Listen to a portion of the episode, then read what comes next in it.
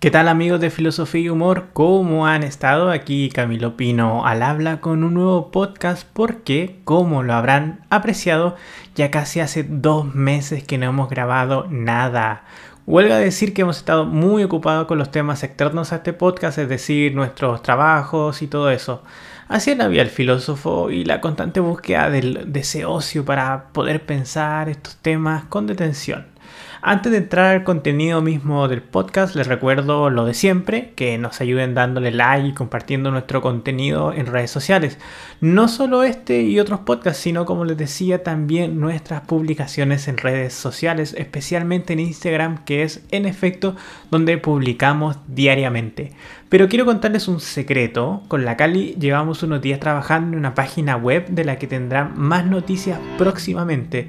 Nuestra idea es tener un espacio que reúna todo el material que creamos y que ayude tanto a expandir la filosofía, además de podernos dar la posibilidad de crear nuevo contenido con un formato un poquito más clásico, es decir, columnas escritas, documentos, libros, etc.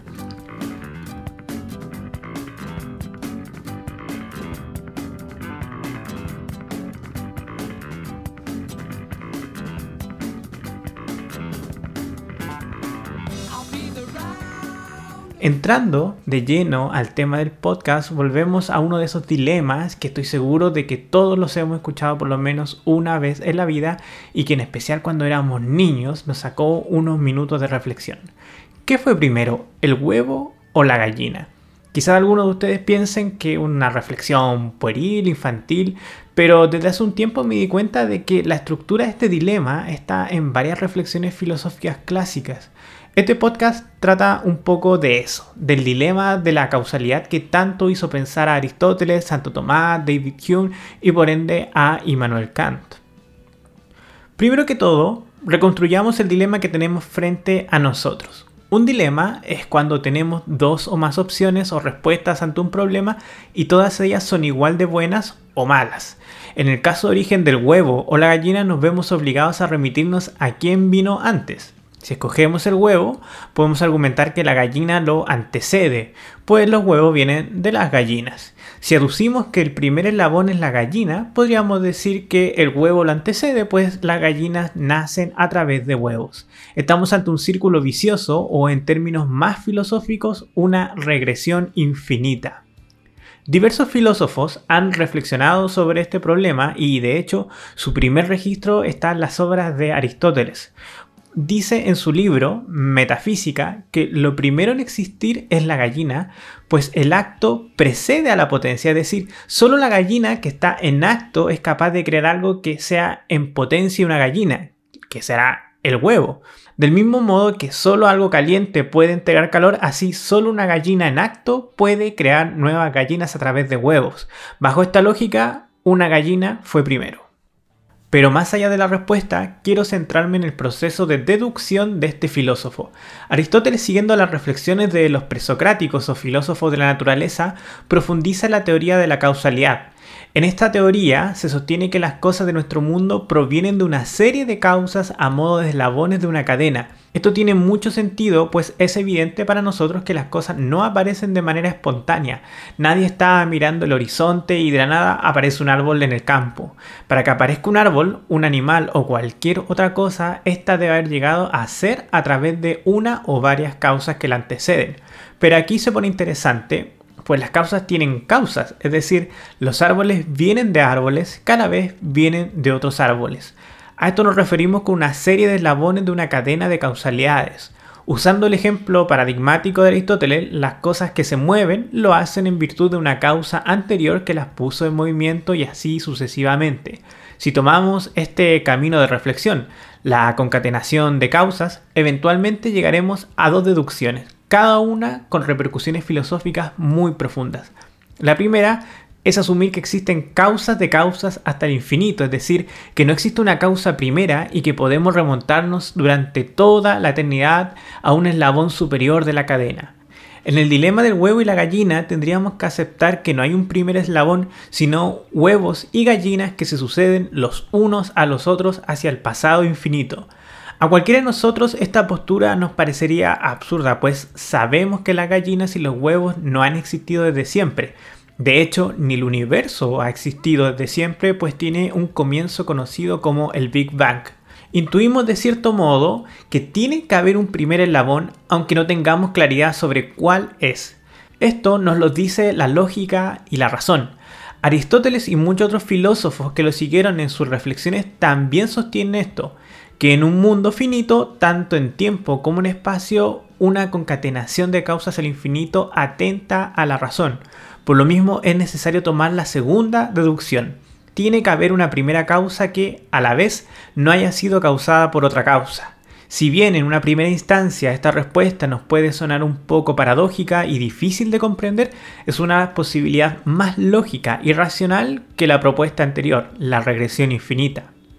En la filosofía aristotélica se le llama esta causa incausada y causa de todas las otras el primer motor o primera causa, pues siguiendo el ejemplo del movimiento sería un ser capaz de poner en movimiento a los otros seres a la vez que no fue movido por nada ni nadie anteriormente.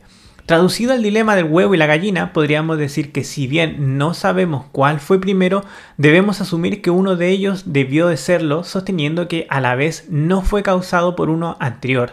Tenemos entonces un primer huevo o una primera gallina que no es antecedido por un eslabón anterior y a la vez es causa de todos los siguientes. Si lo pensamos desde este ejemplo, parece profundamente sensato, aunque no arroje una respuesta última exacta sobre ese primer eslabón.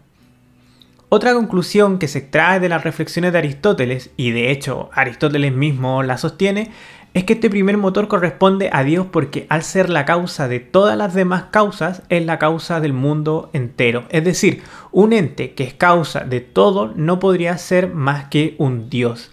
Esto lo menciono porque quizá alguno de ustedes ya se habría dado cuenta de que la estructura de raciocinio lógica que utiliza Aristóteles es análoga a la de Santo Tomás en sus cinco vías para probar la existencia de Dios. En la Suma Teológica, específicamente en el libro primero, capítulo 1 y 2, Santo Tomás enuncia las cinco pruebas a favor de la existencia de Dios. De hecho, la primera vía es exactamente la del movimiento, tal como dice Aristóteles. La siguiente tienen una estructura similar, pero con caminos diferentes. Pero en esto de la filosofía parece imposible cantar victoria y con la llegada de la modernidad aparece David Hume, Quizá no es de los filósofos más conocidos, pero su importancia para la historia de la filosofía es innegable, pues sus reflexiones serán la piedra basal de la crítica kantiana. Es decir, David Hume es aquel quien despierta a Kant del sueño dogmático, en palabras de Kant. Pero volviendo específicamente a David Hume, él desarrolla una crítica muy profunda al principio de causalidad, es decir, a este método que vimos en Aristóteles como en Santo Tomás.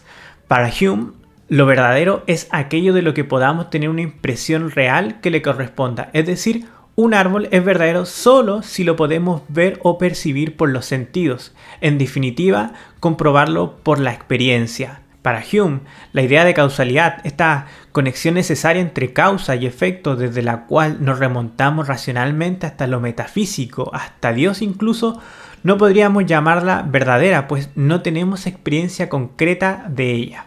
Voy a explicarlo con mayor detención para comprender el punto de Hume a través del mismo ejemplo que entrega este filósofo.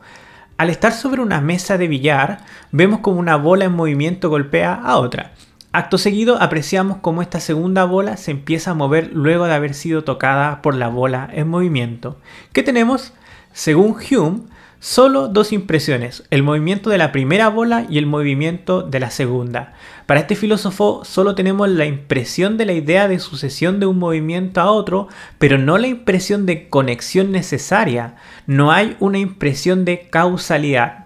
Según Hume, deducimos una relación entre un movimiento y otro, pero es algo que nosotros ponemos con nuestro intelecto entre estos movimientos y le llamamos causalidad, que el primero es causa del segundo, pero empíricamente hablando no tenemos impresión certera de esa causalidad, es decir, puede ser una casualidad que la segunda bola se ponga en movimiento al ser tocada por la primera.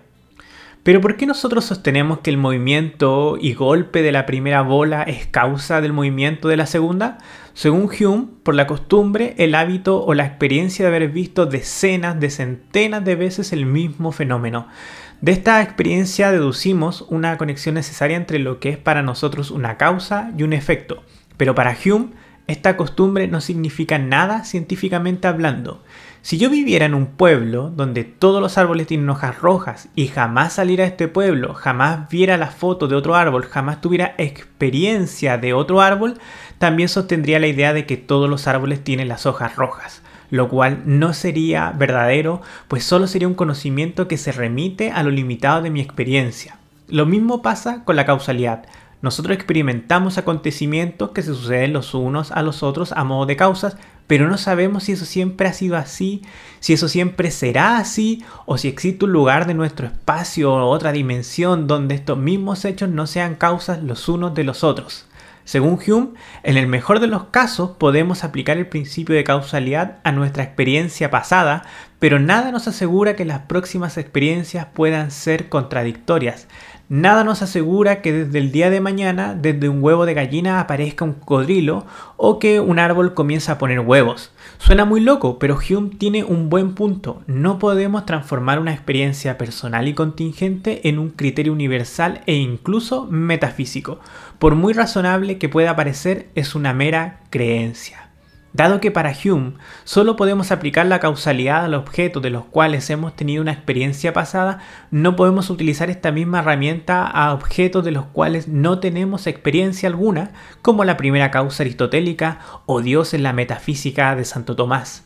En síntesis, Hume nos dice que no podemos aplicar la causalidad a objetos que estén más allá de nuestra experiencia, de modo que todo el conocimiento metafísico del mundo clásico y medieval queda en entredicho, pues se fundamenta en este principio de causalidad. Obviamente Hume es un escéptico respecto de alguna prueba sobre la existencia de Dios. ¿Qué implicancias tiene esta teoría de Hume para el dilema del huevo y la gallina? Básicamente que como nuestro conocimiento verdadero es aquel que tiene un correlato empírico y nuestras creencias útiles solo se remontan a nuestras experiencias pasadas, no podemos responder de verdad al dilema del huevo y la gallina, como el principio de causalidad es un supuesto solamente, no sabemos si hace un par de milenios atrás la primera gallina salió de un árbol o el primer huevo fue creado por una raza extraterrestre. Suena muy loco, pero estrictamente hablando no podemos afirmarlo o negarlo porque escapa de nuestro horizonte de conocimiento efectivo y verdadero. Antes de terminar el podcast, quiero dar una última explicación científica al dilema de quién fue primero, el huevo o la gallina. Esta tiene un corte biológico. Obviamente es válida, pero evade el problema filosófico en sí, que es la concatenación de causas hasta un primer principio de la realidad o una sucesión hasta el infinito. El zoólogo Luis Villazón escribió en la revista Science Focus una pequeña columna llamada ¿Puede la evolución explicar si la gallina o el huevo vino primero? En ella sostiene la tesis de que el huevo vino primero basándose en las teorías darwinistas de que las especies actuales provienen de ancestros en común y que pequeñas variaciones genéticas llevan a alteraciones beneficiosas para la especie perpetuadas a través de la selección natural. Su argumento, grosso modo, es que hace 10.000 años atrás en Indonesia existían unas aves selváticas rojas, las Red Jungle Fowls, y que cuando el esperma de una de estas aves se encontró con el óvulo de su pareja de la misma especie, formó un cigoto. Pequeños cambios y mutaciones del ADN de una de estas aves llevaron a la creación de la primera gallina. La formación de las células del cigoto se produce en el huevo, por lo que el huevo debió ser primero que la gallina. Si la respuesta del zoólogo Luis Villazón los convenció, debo decirles que ha sido refutada por investigadores de la Universidad Sheffield y Warwick, pero esta vez desde una visión más técnica. Usando una herramienta computacional llamada Metadynamic, lograron profundizar en la formación del huevo. Descubrieron que los huevos de gallina están formados por una proteína que solo se encuentra en los ovarios de las gallinas, la cual es un catalizador vital en la producción acelerada del cascarón. Para explicar este descubrimiento debemos decir que ya los ancestros de las gallinas y otros tipos de aves y animales ponen huevos, pero lo que caracteriza biológicamente a la gallina es la rapidez con la que forma el cascarón de sus huevos, es una variante genética particular, es decir, las otras aves no producen los huevos de manera similar a las gallinas. Como esta proteína que está presente en las gallinas es la causante de la velocidad en la producción del cascarón del huevo, el huevo de gallina propiamente tal debe haber estado anteriormente en una gallina por necesidad. ¿Qué tenemos entonces? una fuerte teoría científica que argumenta que el huevo vino primero y otra fuerte teoría científica que argumenta que la gallina vino primero. Es decir, estamos igual que al principio, que en los tiempos de Aristóteles respecto del dilema. ¿Y ustedes qué creen? ¿Quién fue primero, el huevo o la gallina? Pueden dejarnos un mensaje respondiendo a esta pregunta y me despido hasta el próximo podcast. Adiós.